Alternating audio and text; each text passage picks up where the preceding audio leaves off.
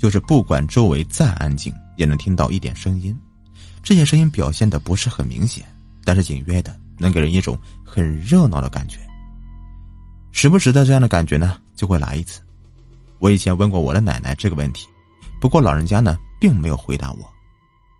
时隔多年，如今我已是大学毕业，和奶奶在一起的时间也不多了，忙于工作，除了过年的还能回家看看老人家，其他时间我都在另外一个城市。以前读书的时候啊，总想着要是我离开家人了，我该怎样去生活。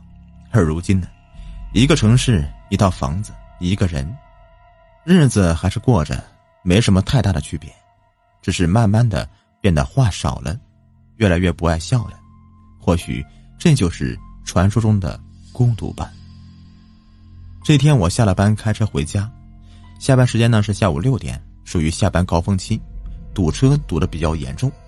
鉴于我家还有点远，还得上高架，于是我就把车停在了同事家的停车位里，选择搭地铁回家。进站上地铁，我拿出手机，插上耳机，将音量加到最大，想要逃离这个喧嚣的世界，进到自己安静的空间里。我觉得很累，一个人真的扛不了太多东西，他会疯的。不知不觉的，我就睡着了。我醒来的时候，一切还和往常一样。我取下来耳机，地铁依旧是嘈杂，不过有种隐约的感觉出现在心里。这种感觉说不清楚，很难受，让我感觉到了有些头晕。这么吵的环境又睡不着，于是我戴上耳机，努力让自己眯一会儿。睡眠性瘫痪，这是多年困扰我的梦魇了，俗称“鬼压床”。只要我一累，或者是想太多，我睡觉的时候就会出现这样的感觉。这种感觉很奇妙，全身都不受控制，感觉一股力量压制自己。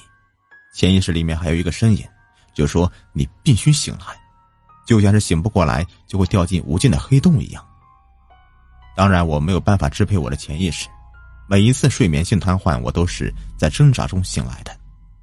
然而这一次。我却怎么挣扎都没有效果。我感觉一个黑洞似乎在一点一点的把我扯进去，让我的意识越来越模糊。以往我都是想要挣扎，可是这一次，我的潜意识却没有挣扎，而是选择了顺从。我感觉我自己的脑子很清醒，但意识却很模糊。我快要死了吗？这个想法涌上了心头。然而，就在这个时候。我感到一股强烈的光线照到我的脸上，一瞬间我又有了力气。当我看见周围的时候，我并没有因为醒来而高兴，而是希望这是一个梦。我就站在轨道上，我的上半身已经是湿透了，我旁边就是月台，上面站着一个白色上衣的女孩，她的旁边还有一个破烂的垃圾桶。我只注意到了这个女孩。因为是第一眼的位置，其他位置呢我都没有看到，我只知道他们在看向我的眼神里满是惊恐。因为我的对面一辆地铁高速的疾驶过来，越来越近，最终和我相撞。我感觉不到太大的痛苦，有种肌肉碰到空气的微妙感觉，内脏飞出来，腹腔里面空了的感觉，然后便是脑子里面像被什么东西掏空一样。突然，我的身体前倾，我倒在地铁走廊上面。我睁开眼睛看着周围，周围全是惊恐的人群。我就摸了摸还在狂跳的心脏，原来刚才真的是一个梦。各位乘客，地铁发生了一点小意外，请大家就在这一站下车，十分抱歉。到站了，我站起身来揉揉眼睛。朝着地铁已经打开的门走出去。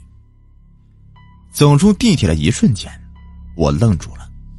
这个环境，这破烂的垃圾桶，还有那个穿着白色上衣站在月台上的女孩，我赶紧走了出去，一把抓住那个女孩，就问道：“刚才怎么回事？”女孩被我这么一抓，吓了一跳，赶紧说：“刚才有人跳下月台，被车给撞死了。”我松开女孩的手。本来有些平复的心跳，这时又狂跳起来。我赶紧跑进厕所，准备洗一下脸，冷静一下。可当我站在厕所镜子前的时候，我彻底愣住了。这是谁呀？我就看着镜子里的那张脸，这个我完全不认识，可他却穿着我的衣服，做着和我一模一样的动作。我现在已经找不到什么话来形容我心中的恐惧了，我根本不知道发生什么事了。可是我的内心告诉我自己，我是当事人。我朝着脸上浇了几把水，使劲的擦了擦，可是这一用力，我居然把脸上的肉给擦掉了。我手里面拿着肉，可是脸上并没有喷出鲜血，我的脸就像是死去的尸体一般，一点血都没有流出来。难道这也是梦吗？我根本感觉不到痛苦，可是我也没有办法证明这到底是不是梦。于是我开始用拳头。猛击玻璃，想要打击在我心中找到一丝痛感。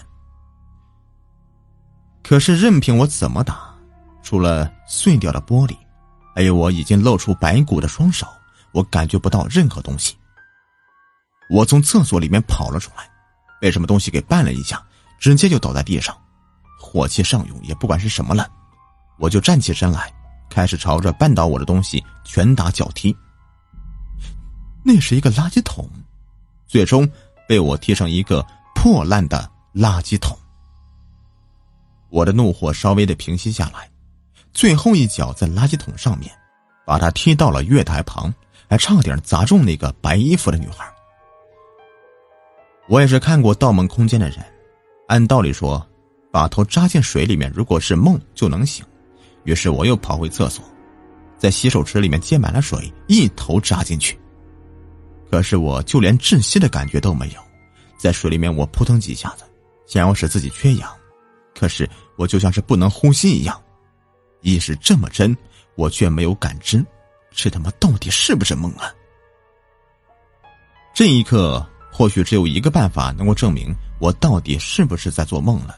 梦是潜意识的，遇到危险一定会醒过来。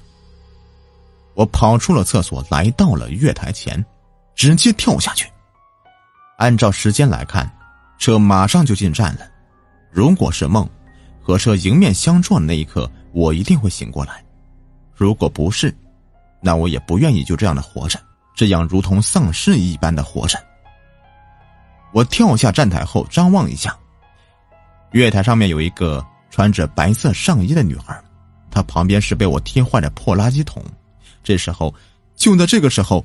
地铁撞过来，我猛然从地铁座位上面坐起来，看着周围的人。就在这个时候，地铁一个急刹，整个车厢的人顿时前倾。广播里还有那句我刚才已经听到的那句话。我拿出手机，用前置摄像头照了照，看看我自己的脸。我又捏了捏自己的下巴，能感到痛苦，不过我却高兴不起来了。我带着杀人犯的负罪感下了车，并为此过完了下半生。